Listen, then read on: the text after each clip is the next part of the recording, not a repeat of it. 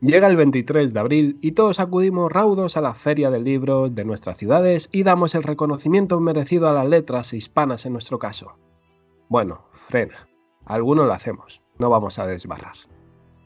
El programa de hoy lo vamos a dedicar a los premios Cervantes, pero no a esos autores que ya han sido galardonados y, y tal, no, no, vamos un paso más allá y vamos a lo futurible, autores que se lo merecen, claro está bajo nuestro criterio.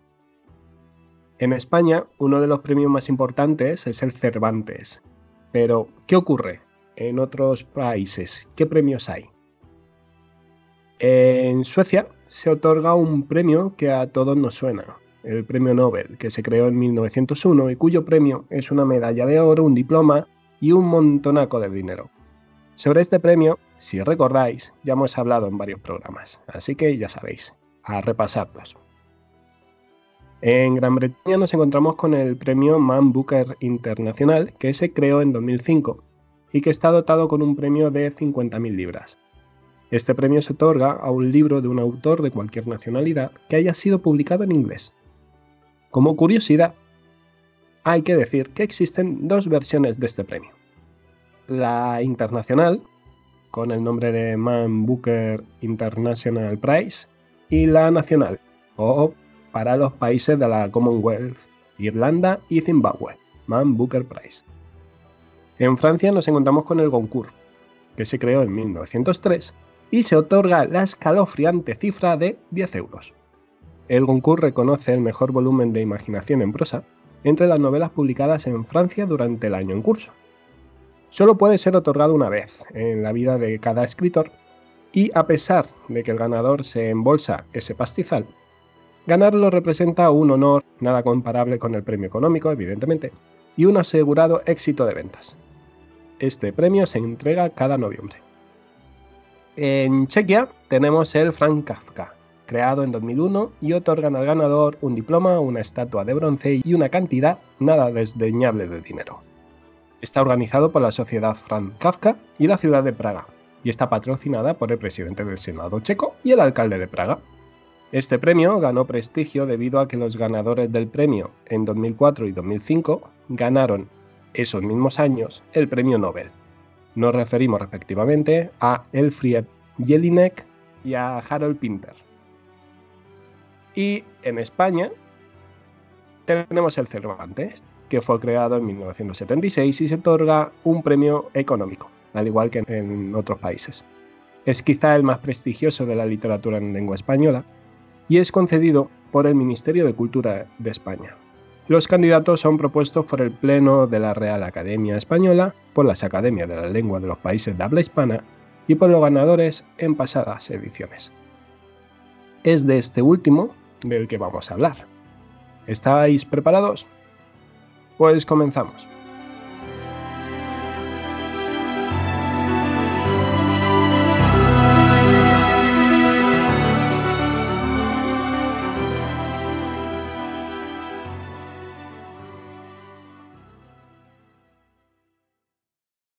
La mayoría usa la noche para dormir, leer es aprovecharla para vivir.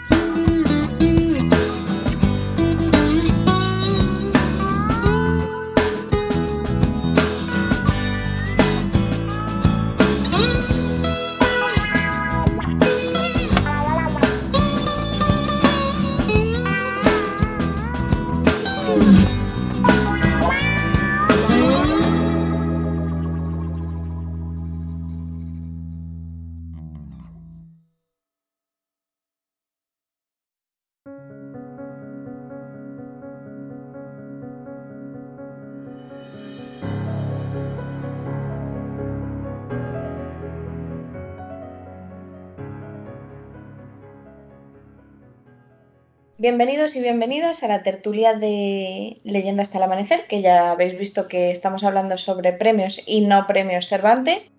Eh, lo primero, daros la bienvenida a vosotros oyentes y a nosotros, los de siempre que estamos aquí. Me doy la bienvenida a mí misma. Hola Marina, hola chicos, ¿qué tal? Yo estoy bien, ¿vosotros qué tal? Dani, ¿cómo vamos? Muy buenas noches, muy bien, aquí estamos. Buenas noches, Chris. Hola, buenas noches. Aquí estamos también. Jonathan, ¿estás o no estás? Sí, pero eh, contigo quién hay dos personas en ti o cómo es esto? Sí, Porque este sí, diálogo ha sido divertidísimo. Es un, es un Buenas Dr. Jekyll y Mr. Hyde que una ha ido aceptando con los años. Buenas noches. Pues hoy me, han- me ha dejado este equipo maravilloso del que formo parte empezar la tertulia y es que yo como buena y orgullosa complutense o alcalaína, aunque dicen unos amigos que eso suena a pilas, Hostia. así que nos vamos a quedar con complutense, bonito nombre romano. Ya está. Pues obviamente me encanta el día del libro. Como a todo buen alcalaíno o complutense, no paleto, ¿vale? Porque sobre todo cuando éramos pequeños eh, nos llevaban con el cole, porque ese día no había clase. Cuando yo era pequeña, el día del libro no había clase, porque prácticamente era San Cervantes. Y nos llevaban a la universidad, al Paraninfo, que es donde se entrega el premio, y desde que desde su creación y bueno me imagino que al resto de niños pues les hacía ilusión porque no teníamos clase igual que a mí pero además yo me sentía allí como una personita mayor y muy culta me gustaba y todavía me emociona a veces a veces no pensar pues que todavía pertenezco a esa, a esa comunidad después de este motivo discurso voy al, al meollo Em, ya habéis visto que nos gusta tomarnos aquí en Leyenda hasta el amanecer la justicia por nuestra mano, así que pues lo hemos vuelto a hacer. Somos así, no tenemos remedio, es lo que hay. Y al igual que se nos ocurrió en los muy polémicos premios Nobel, em, vamos a proponer candidaturas para aquellos autores y autoras que aún no han sido reconocidos con el Cervantes, que como ya sabéis, y ha comentado Jonathan en la introducción, es un premio a toda la carrera. Eh, por eso se suele dar pues ya a escritores y escritoras de, pues, de avanzada edad, ya, ya ma- mayorcitos. Eh, yo propuse a Joyce Carol Oates para los Nobel y no puedo dejar de proponer a una mujer para el Cervantes porque es obvio que sigue habiendo una desigualdad tremenda en el ámbito cultural y como ya está bien, pues mi voto, mi espada y mi hacha van para Almudena Grandes, que además es del Atleti. Esto es un dato contrastado, ¿eh? que me la encontré en el metro de camino al metropolitano luciendo orgullosa su camiseta y me conquistó todavía más, obviamente. Eh, Almudena Grandes nace en Madrid en el año 60 y es una de las grandes voces de la narrativa actual en España, así como en Latinoamérica. Si vais a la Feria del Libro, que en Madrid empieza en junio, por alguna razón que también desconozco, porque el día del libro es el 23 de abril, pero ok, eh, suele firmar todos los días y las filas de fans son de dos y tres horas. Ella estudió Geografía e Historia en la Complutense y lleva desde 2003 escribiendo para el periódico El País, donde tiene una colaboración semanal, una columna semanal donde habla pues, sobre actualidad, sobre política y nos lo cuenta así, sin tonterías, claramente. Se dio a conocer con las edades de Lulú en 1989, que es una novela con la que ganó el premio Sonrisa Vertical, por ser una novela de tintes eróticos, y dio lugar a una adaptación muy sonada al cine le llevó eh, Vegas Luna. Una de sus obras más conocidas también es Malena es un nombre de tango, que es del año 94, y una pasada de libros, si no lo habéis leído. Publica siempre con la editorial Tusquets, eh, que me imagino que tendrá los derechos en exclusiva. Y por supuesto es la responsable de sus episodios de una guerra interminable. En la cuarta entrega es el muy vendido Los pacientes del Dr. García, que se publicó en 2017, con el que la autora ganó el Premio Nacional de Narrativa en 2018 y que habla de los nazis en Madrid eh, después de la Segunda Guerra Mundial. No obstante, a mí eh, lo que más me gusta de lo que he leído de ella, que por supuesto no lo he leído todo, es Los besos en el pan, que se publica en 2015 y es eh, el fruto de los retratos y los retazos de algunos artículos que ella ya había editado previamente. Habla de Madrid, de la crisis, del sobrevivir en la ciudad, de los barrios pobres y los barrios más pudientes y de esos besos que mi abuela y los abuelos en general le siguen dando al pan porque es algo prácticamente sagrado. Es una novela coral muy chula, se lee de una sentada y a mí me tocó el corazoncito. Eh, repito el nombre de mi propuesta, que es Almudena Grandes, y en una propuesta doble incluiría también a su marido, que es Luis García Montero, director del Instituto Cervantes desde 2018 y uno de los mejores poetas actuales en, en castellano, ever. Así que ahí, ahí os lo dejo. Hala, casi nada. Sirva por doble partida. Apañado. doble candidatura. Pues yo no apoyo, ¿eh? O sea, apoyo la mía, pero como segunda opción apoyo la tuya. Esto es como votar al Senado. Apoyo un poco aquí, un poco aquí y un poco Claro, aquí. claro. Pues, eh, pues yo os voy a traer uno del que ya os hemos hablado para variar. Y, y es que os traigo como firme candidato. Una nota sí, voy a contar una pequeña anécdota. eh, eh, bueno, como ya a esta altura debéis saber nuestros queridos oyentes, deben saber nuestros queridos oyentes, yo soy de Córdoba y la Feria del Córdoba, la Feria del Libro en Córdoba, pues sí, también se celebra sobre el 23 y por supuesto, las calles se llenaban de libros, oh, maravilloso, aquello me parecía grandísimo, cuántos libros para elegir, hasta que llegué a Madrid y dije, Dios, pero si son tres calles en Córdoba, ¿qué es esto? ¿Por dónde empiezo? Es una locura Madrid, es un peligro para la cartera de cualquiera. Correcto. Eh, sobre todo si nos gustan los libros. Total. Como iba diciendo, como firme candidato os traigo a uno de mis autores nacionales preferidos y del que ya os he hablado en alguna que otra ocasión, como decía. Y este es eh, Jordi Sierra y Fabra. Eh, curioso porque yo cuando lo leí en su día era Jordi Serra y Fabra, pero actualmente parece ser que se ha cambiado la denominación del apellido. A ver, hay Cuando, cuando dijiste que iba a ser esa tu propuesta, yo también pensé, digo, ¿no se dice Serra? Yo siempre dicho, Sí, Sí, yo cuando sí. lo leí de pequeña Sí, era sí, sí. Serra, Jordi Sí, yo Serra también. y Fabra. Fabra. Yo también, yo también, pero actualmente no. Y de hecho hasta su propia página web es Jordi Sierra y Fabra. ah, Oh, Curioso. oye, sí, sí, detalle, detalle curioso.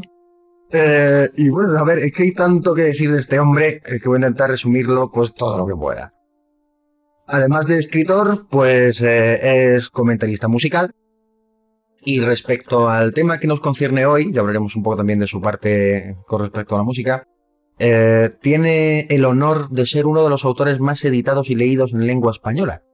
Y es que cualquiera que haya estudiado en nuestras fronteras y en Latinoamérica también sabe de sobra que este autor es casi de obligada lectura en las escuelas.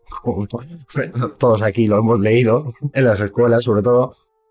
Y bueno, y este hecho pues le ha llevado a ser uno de los 10 autores más leídos en los centros educativos, eh, con más de 10 millones de libros vendidos en España ya por el 2012, y estamos a 2019. Y es que tanto la, la novedad de sus escritos, lo sorprendente tanto de sus tramas como sus desenlaces, y la forma que tiene de llevarlos a cabo en su conjunto, pues hace que sea un experto en el campo literario tanto juvenil como en la literatura para adultos. Y, es que su, vida de constante viajero por todo el mundo, pues a ver, esto siempre, siempre hace tener una visión más amplia de lo, de lo que le rodea a uno y es una fuente de experiencia personal, pues que, lleva, que a él personalmente le lleva a construir personajes y novelas de calidad. Pues.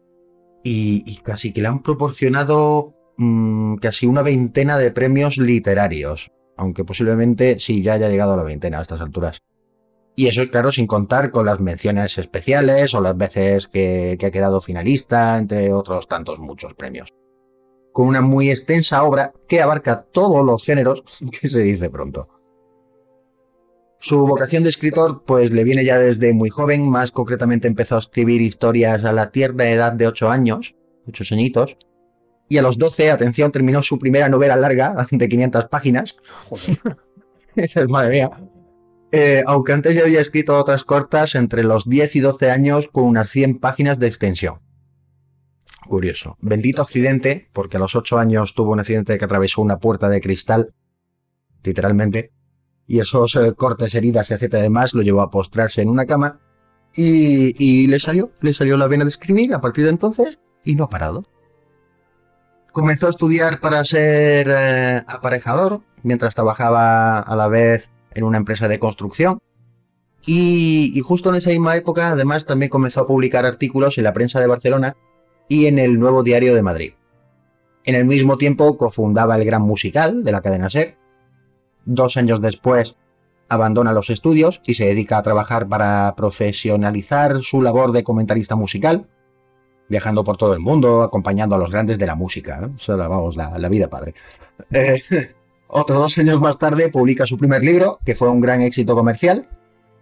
Eh, 1962-72, Historia de la música pop. Y por aquel entonces, pues realizaba varios trabajos relacionados con el mundo de la música, pero eso sí, sin abandonar la creación de, la, de obras de ficción, empezando ya a acumular premios y siendo finalista de, de otros, como decía antes.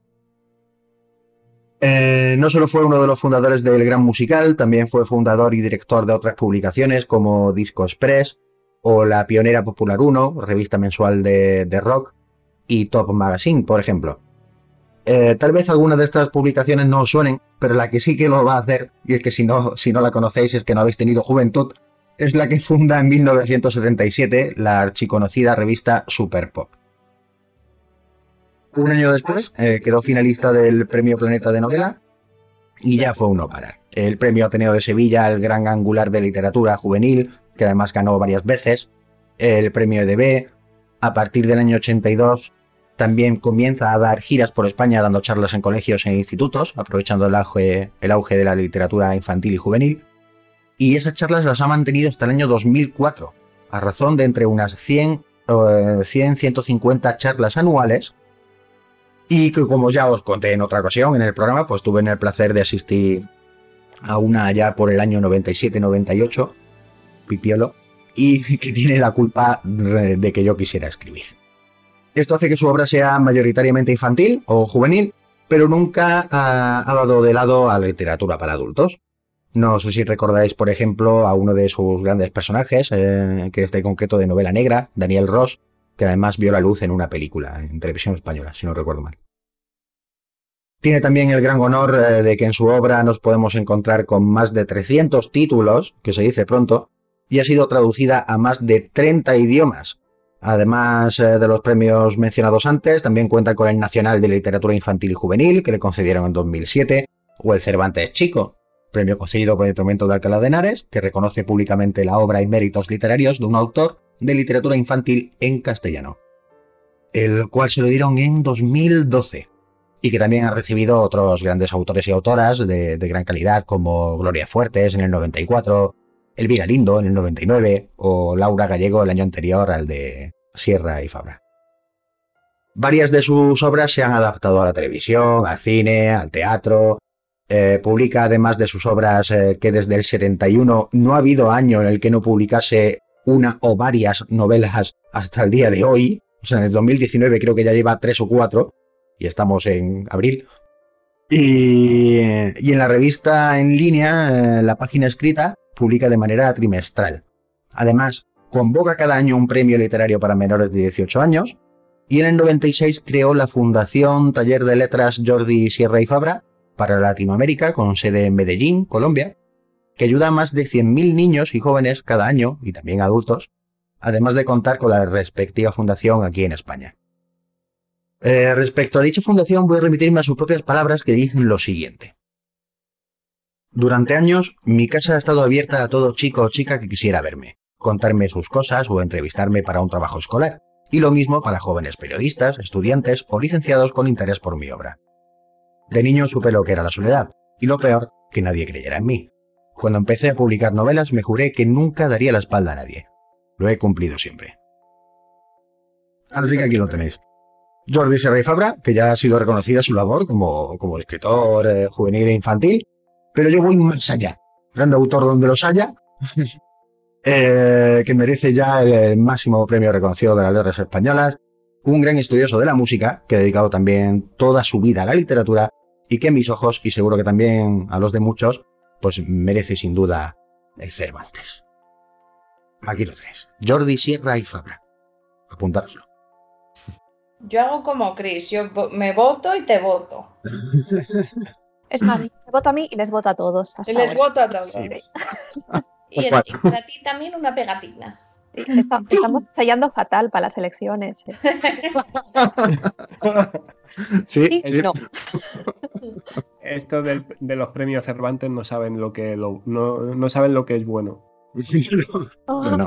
Tienen que dejarnos a nosotros, Leiban. Vamos. Vamos, vamos. Bueno, pues a mí también me gusta mucho la feria. Yo soy, bueno, no soy, pero he pasado más de 20 años viviendo en Cáceres, que San Jorge era patrón de Cáceres y también se celebra mucho allí. Y, y sí, apoyo vuestras dos candidaturas. Precisamente de, bueno, de Almudena Grandes me encanta sobre todo el corazón helado.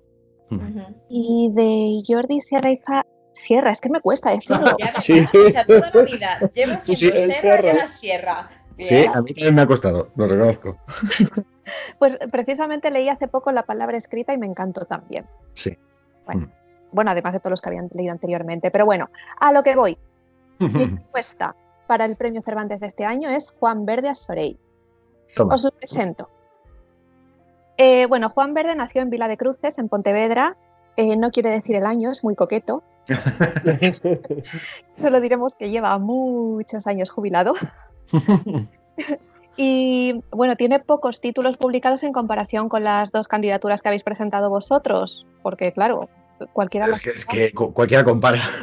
pero, pero bueno, tiene eh, una decena de publicaciones propias, además de otras muchísimas colaboraciones en publicaciones ajenas, en periódicos, revistas. tal. Pero lo interesante de este autor es su, su ideario. Juan Verde es filósofo, es etimólogo y es eticólogo, que son tres disciplinas que tienen mucho en común, ¿no? porque nuestro pensamiento lo construimos a través del lenguaje y las palabras a su vez son construcciones culturales. Y bueno, él ha dedicado casi toda su vida a enseñanza y aunque evita el, el adoctrinamiento, porque insiste en la necesidad de desarrollar el pensamiento crítico, no esconde su posición política, ¿vale? Exactamente. En sus libros, en, pues en las solapas donde suele presentarse, él dice que a partir de sus estudios sobre ética se fue situando políticamente en las izquierdas, donde se, donde se quedó por no saber, por no ver ningún sitio mejor a donde ir. Bueno, la mayoría de sus libros son libros de no ficción. Algunos están dirigidos a un público adolescente, hablan sobre ética, sobre responsabilidad, felicidad, y otros son tratados sobre etimología, reflexiones en torno a la ética, aunque también tiene una buena cantidad de ficción, que son sobre todo cuentos y relatos con un mensaje intencionado. Pero en algunos de sus libros y de sus artículos se atreve a ir más allá y expone claramente su visión del mundo. Pues, por ejemplo, él opina que en un mundo ideal la educación solo dedicaría un tercio de su función a la formación técnico-profesional y que las otras dos terceras partes se destinarían a formación humanista, artística, social, creativa, recreativa. No habría separación de ramas en bachillerato porque su teoría es que hay que ser iguales en el sentido de disponer todos de lo básico para poder ser distintos. Bueno, pues en este, en- en este mundo ideal del que habla Juan ya no, ya no valdrían los tópicos de que cada trabajador tiene que sustentar a dos o más dependientes o que no se puede gastar más de lo que se ingresa.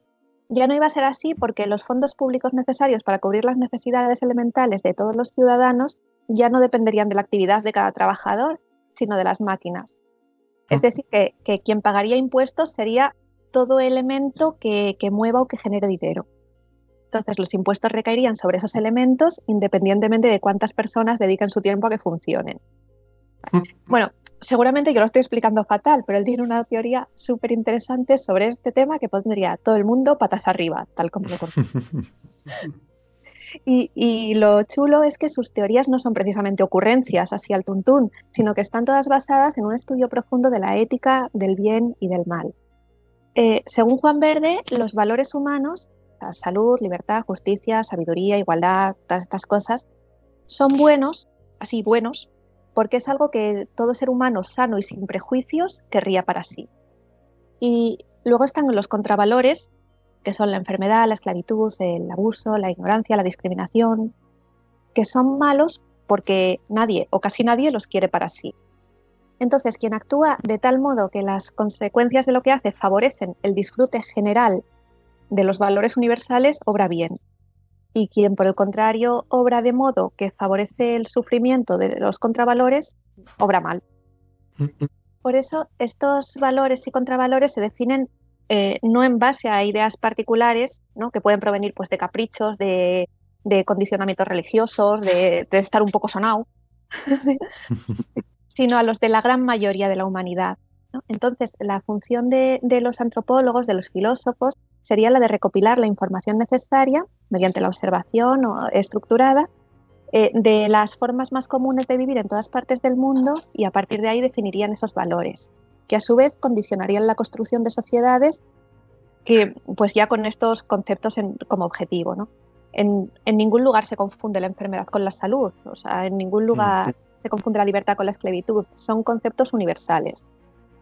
Y son cosas que, a todo el mundo le interesa saber, porque en ello le va su forma de vida y la de aquellos con quienes la comparte. Entonces la justicia se ocuparía eso, de que a nadie le falte lo necesario, lo imprescindible, la salud, la justicia, la libertad. Y la democracia sería sustituida por la democracia, que es un término acuñado por él, eh, que según él proviene del griego demos, pues de población, ciudadanos, y del verbo fratso, que es indicar, mostrar, eh, pensar, opinar, observar. Mm. Y la, la democracia pretende construir una teoría acerca de por qué y cómo todos los seres humanos pueden y deben participar en el origen y en la definición y en la puesta en práctica de los valores humanos universales. Que mm, lo, que tiene de lo que la diferencia de la democracia es que con esta se pretende el respaldo del pueblo para tomar decisiones, para gobernar. Y en la democracia lo que se busca más bien son las razones por las que se debe tomar unas decisiones en vez de otra. La democracia habla de quién y cómo debe gobernar y la democracia propone por qué y para qué se toma cualquier decisión. Eh, la democracia establece los mecanismos de actuación política y la democracia los justifica. Eh, decisiones que, no tengan en cuenta los valores éticos son inaceptables, según Juan, y por tanto siempre serán ilegítimas, aunque gocen del respaldo del gobierno de turno.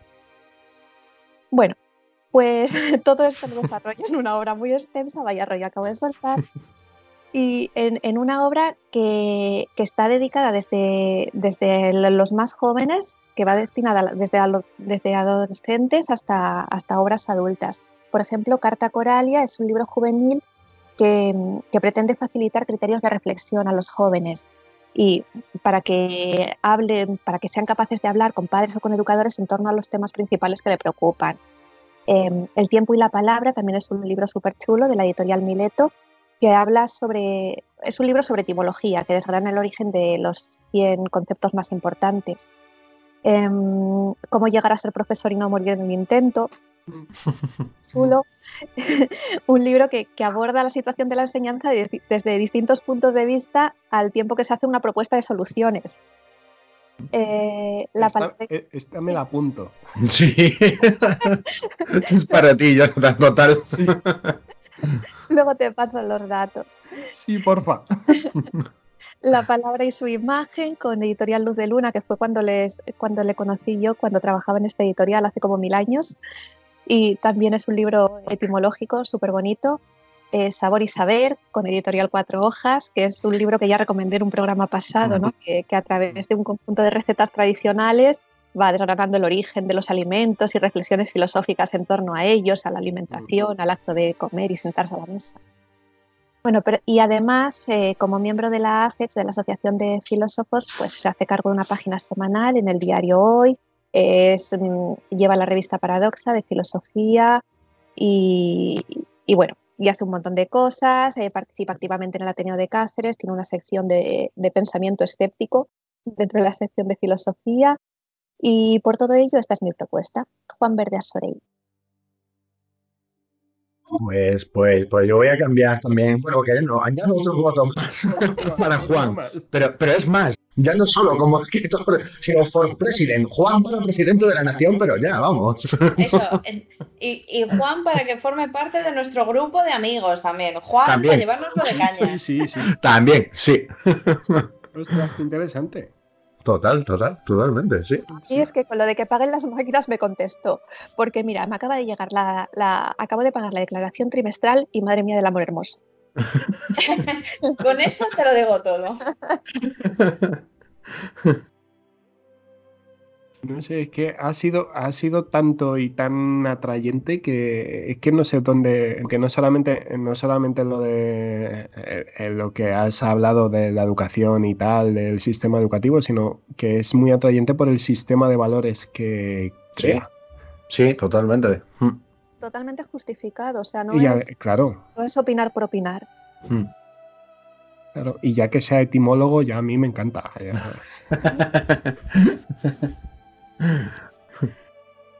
bueno, pues cierro yo la, el cuarteto con, con, un autor que, bueno, es mundialmente conocido, ahora lo diré, ahora, eh, por solamente una obra, pero que tiene muchas más detrás.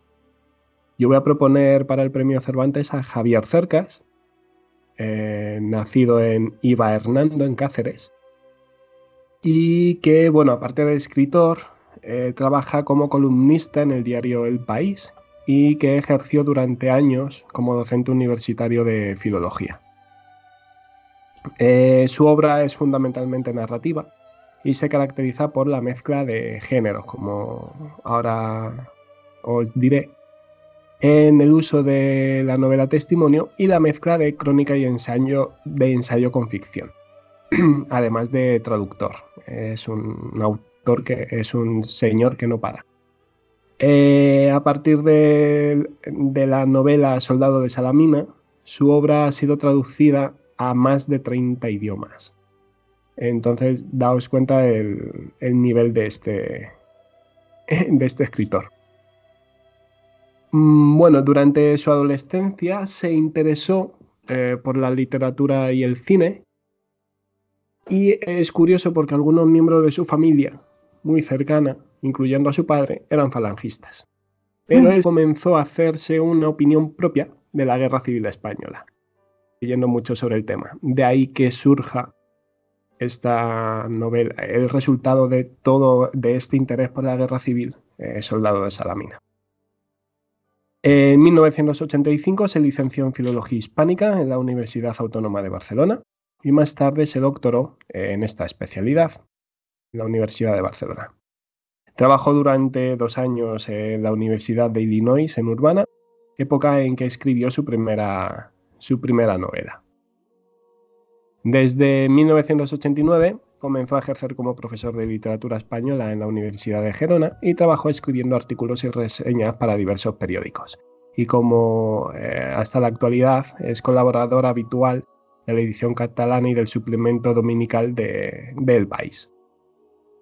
Hasta el año 2000, como os he dicho, Javier Cercas era un escritor muy poco conocido y esto es curioso porque eh, eh, se, publica una antología de autores españoles modernos, publicado en este mismo año, en el 2000, titulada Páginas Amarillas, en el que no se le incluye en la lista de autores eh, de esta generación. Es decir, hasta los 2000 no se le tenía en, cuenta, a pesar de los libros que había escrito.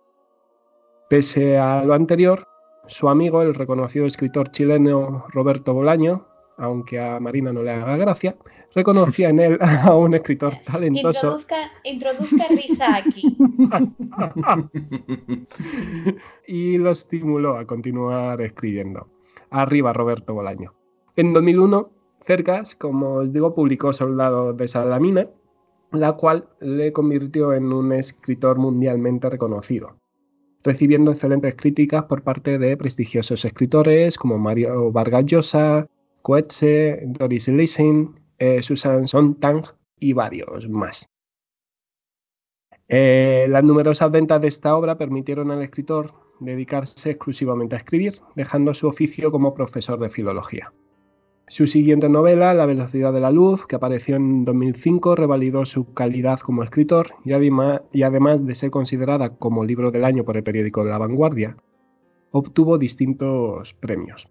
En su novela siguiente, Anatomía de un instante, en 2009, La ley de la frontera, 2012, El impostor, 2014, El monarca y El monarca de las sombras, 2017, el autor ha mantenido un fuerte interés por los periodos históricos de la Guerra Civil española y la transición española posterior al franquismo.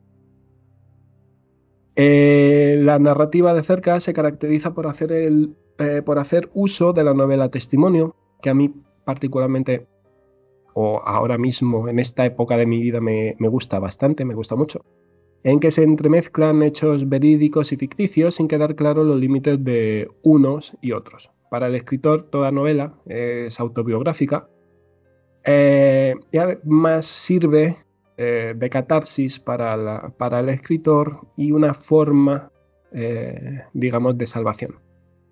Esta forma de ver la literatura, que aplica estructura y forma de relatar sus historias, es, es celebrada por muchos, a muchos les gusta esta idea, pero a otros no tanto. A, a escritores como Félix de Azúa o periodistas como Arcadia Espada quienes defienden que es mejor una mayor nitidez en los límites entre eh, ficción y realidad.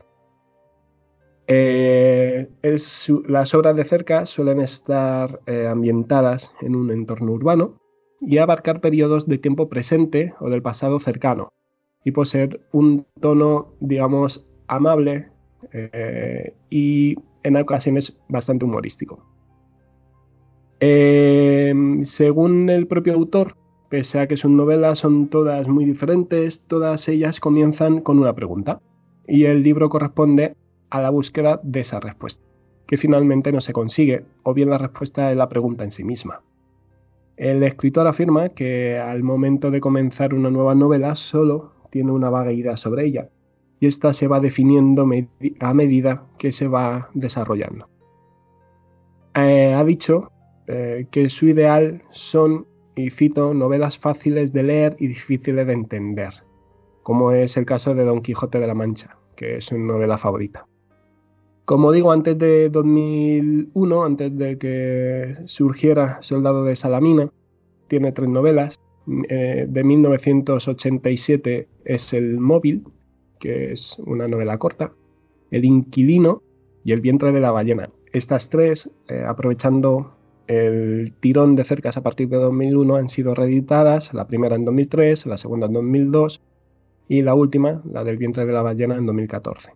Aparte de muchos artículos, ensayos y traducciones. Ha recibido varios premios, como por ejemplo por Soldado de Salamina, Premio Salambó de Narrativa en 2001, Premio Cálamo en 2011, la Medalla de Extremadura en 2005, eh, por la velocidad de la luz, premio, el premio Lara de la prensa especializada, por ejemplo, el premio Arzobispo Juan de San Clemente. Es decir, es un autor al que se le ha reconocido muchos premios. De su novela, de su novela más, eh, más famosa, de 2001, en 2002, eh, David Trueba la llevó al cine con el mismo nombre, Soldado de Salamina y se estrenó en España en 2003, siendo nominada a ocho premios Goya. Y bueno, este es eh, mi propuesta para, para los premios Cervantes. Un autor que, bueno, parece que no, pero tiene mucho, mucho trasfondo y además no solamente es literatura, sino un trasfondo histórico y una visión de la historia bastante, bastante buena y, bastante, que se sale de los, de los cauces, de los cauces normativos, digamos.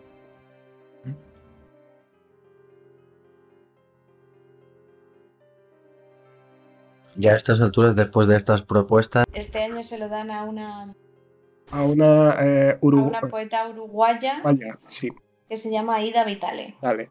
A la que no os hagáis los interesantes, que no la conocía ni Cristo. Eh, no. Y ya está. No, no, no, pasa nada. Esto va a ayudar para que la conozcamos. A ver, ahora mismo, ahora mismo conocer a todos los poetas, poetisas, eh, narradores, microrelatistas, eh, imposible. Porque se ha hecho tan global todo que es imposible conocerlo. Claro, pero a mí me encanta esa gente de, ah, sí, a mí es que me gusta mucho. Payaso. no. Que será una mujer que tendrá una carrera, pues obviamente brillante, porque si no, no le darían tal premio, pero. y me pasó lo mismo con Elena Poniatowska y todavía no la he leído porque no me llama la atención, pero bueno, pues si se decidió así, por algo será. que claro, luego también se juega con las preferencias. Eh, tanto Elena Poniatos, Elenia, joder, como lo has dicho tú. Elena Poniatowska. Joder, es que se me, se me traba la lengua. Y Eida Vitales son más poetisas que, que relatistas, creo. y, antes se supone que el Cervantes se lo daban un año a un escritor eh, de España y otro año a un escritor de Latinoamérica. Pero claro, no siempre se mantiene ese, no, porque. Esa constante, claro. Porque últimamente las academias de la lengua hispanoamericana están tomando más fuerza. Claro, y también pues porque ves que hay un impacto mayor o quizá esa persona está más cercana a morirse y bueno. No, y, no y, no solamente que esté más cercana a morirse, sino que el impacto que hay más en Hispanoamérica que diga, en la tierra, en tierra patria, digamos, es mucho mayor en Hispanoamérica. Vamos, creo yo.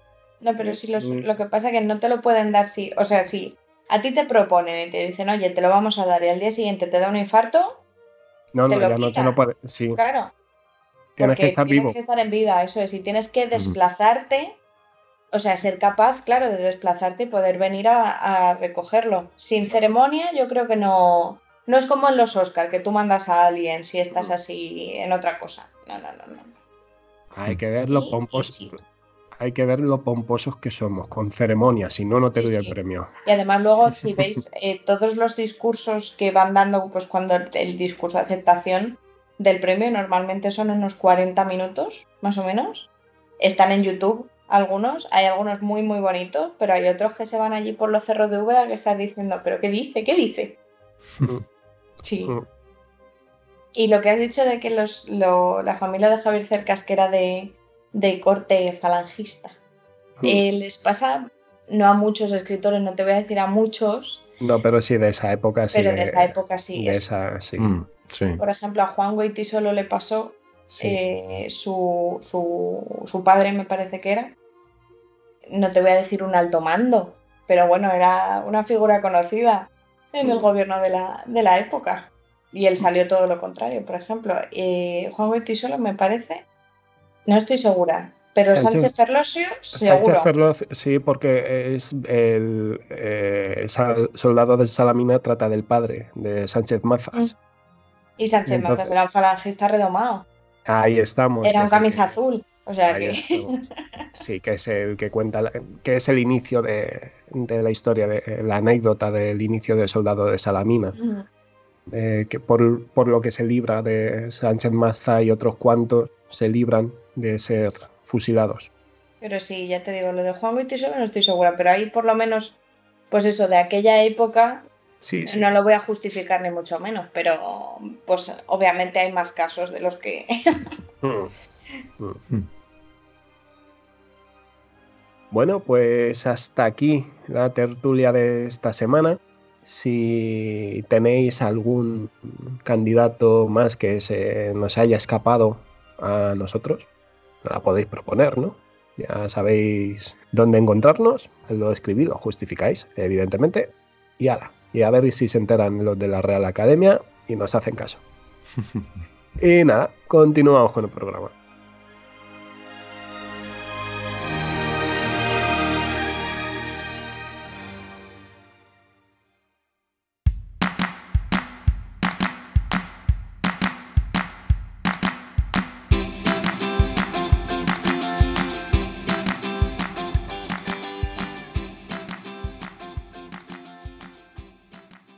¿Sabías que? No sabemos cómo era en realidad Miguel de Cervantes. Sus retratos se basan en la descripción que él mismo se hizo en el prólogo de sus novelas ejemplares. El 15 de diciembre del 2015, en mi cumple nada menos, la Unión Astronómica Internacional bautizó una estrella como la estrella Cervantes. Los cuatro planetas que la orbitan son Quijote, Sancho, Rocinante y Dulcinea. El premio Cervantes cada año ha ido saltando el charco. Un año se le entrega a un español y otro año a un sudamericano. No es una regla escrita, pero sucede. ¿Lo harán adrede? En 1979 hubo una polémica por dividir el premio entre dos autores, Gerardo Diego y Jorge Luis Borges. Desde entonces se estableció que el premio no puede ser dividido, declarado desierto o ser concedido a título póstumo. Cuentan las malas lenguas que, desde que se concedió el Nobel a Gabriel García Márquez en 1982, siempre se barajó su candidatura al Cervantes, pero que el jurado fue reacio a concedérselo por miedo a que lo rechazara.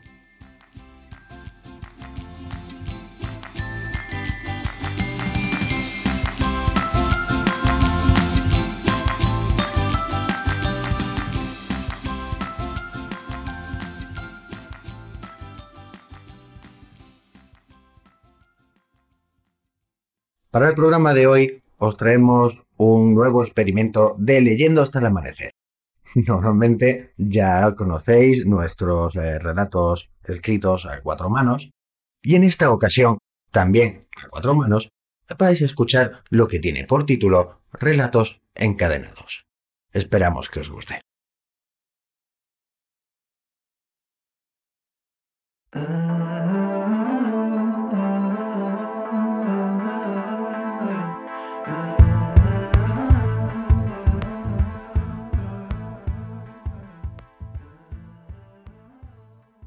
A Rodolfo le encantaban los libros. En su casa los tenía por todas partes, calzando la pata de su mesa camilla, como pisapapeles de las páginas que iba arrancando para ir echando a la chimenea, como tabla para cortar el chorizo o como mantel individual donde echar las migas de su bocadillo. No hacía falta limpiarlo, bastaba con pasar de página. Un tapa blanda enrollado servía de canalón para el respirador del tubo de la campana extractora. Con otro cubría la jaula del canario por las noches cuando hacía frío como alfombrilla de la ducha, como portal de Belén, como tope para que no se cerraran las puertas, como hombreras, como suelas ortopédicas, como trampa para las ratas. A Rodolfo le encantaban los libros. Por eso, el día que le regalaron un ebook, entendió que ya no quedaba sitio para él en este mundo. Y esta noche, abrazado a Ítaca, murió de pena. Pena. Me dais pena. No habéis logrado nada. Sois unos mentirosos. Me he pasado años leyéndoos y yo, en unas pocas salidas, he conseguido más que vosotros. Tú, Palmerín, ¿dónde queda tu linaje y tus aventuras en la montaña artifaria? Y tú, Amadís, ¿dónde tus amores con Oriana? Yo os lo digo, en nada, en nada si lo comparéis con mi aventura contra los gigantes, contra los galeotes o la maravillosa cueva de Montesinos. ¿Y qué decir de Dulcinea, más bella que tu Oriana o que tu Polinarra? En la estancia de al lado, una aldonza Lorenzo envejecida oía los dislates de su marido que discutía con los pocos libros de la biblioteca. Ella cosía y pensaba en los años perdidos, en cómo desoyó las palabras del ama y de la sobrina, del cura y del barbero. Incluso Rocinante relinchó avisándole de la locura de Quijano. Tejiendo una mantita para la hija recién nacida de los vecinos, solo se podía repetir una cosa. Quijote debe morir. Mi solución es su muerte. Muerte es lo que siente Alfredo cada vez que uno de esos tertulianos abre la boca o grita, que la mayoría de las veces viene a ser lo mismo. Muerte es lo que siente cuando cambia de canal y sin querer pasa por el innombrable. Un libro muere cada vez que lo hace, o un autor o autora, vaya usted a saber. Como penitencia por la osadía de pasar más de 30 segundos en el ecuador del mando a distancia, se lee un libro, y para que la pena no sea placer, toma las 50 sombras entre sus manos. O Ulises, otro regalo de cumpleaños fallido. Luego, para quitarse el mal sabor, elige uno entre los nuevos adquiridos y el placer hace olvidar toda falta de respeto cometida a la cultura. Todo fluye, todo va bien, hasta que vuelve a tropezar con la misma piedra. ¡Malditos humanos, yo os maldigo! grita desesperado entre la penumbra. La penumbra se cierne sobre mí como todas las noches insomnes desde que tengo memoria. No es una cuestión de estrés ni de nervios, sino de genética, por lo que parece ser. Entonces, cuando el sol me guiña el ojo, empieza mi momento. El hedonismo que me encierra puede durar varias horas. Las palabras, las anáforas y las aliteraciones me rodean y nublan mi mente para hacerme ver cómo ha habido, hay y habrá grandes mentes en libros que pueblan estanterías de todo el mundo, desde las librerías polvorientas de Buenos Aires hasta esas obras que se descatalogan y acaban por ser quemadas, como si de una persecución religiosa se tratara. Son los libros los que me mecen hasta un duerme vela con las primeras luces del alba, donde creo ver Narnia, e incluso si se deja la segunda estrella a la derecha.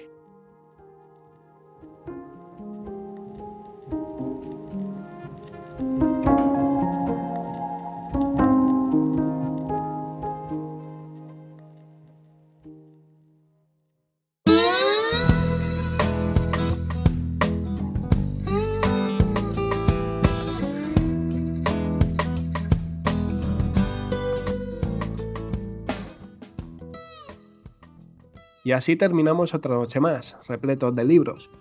Y hoy más que nunca hay que defender las letras y a los escritores, y editores, y libreros, e incluso a los lectores, porque son parte esencial de la cultura de nuestro país. ¿Y vosotros a quién propondríais para que se le otorgara el premio Cervantes? Comentadlo en nuestra página web, eh, leyendohastalamanecer.com y en nuestras redes sociales en Facebook y Twitter.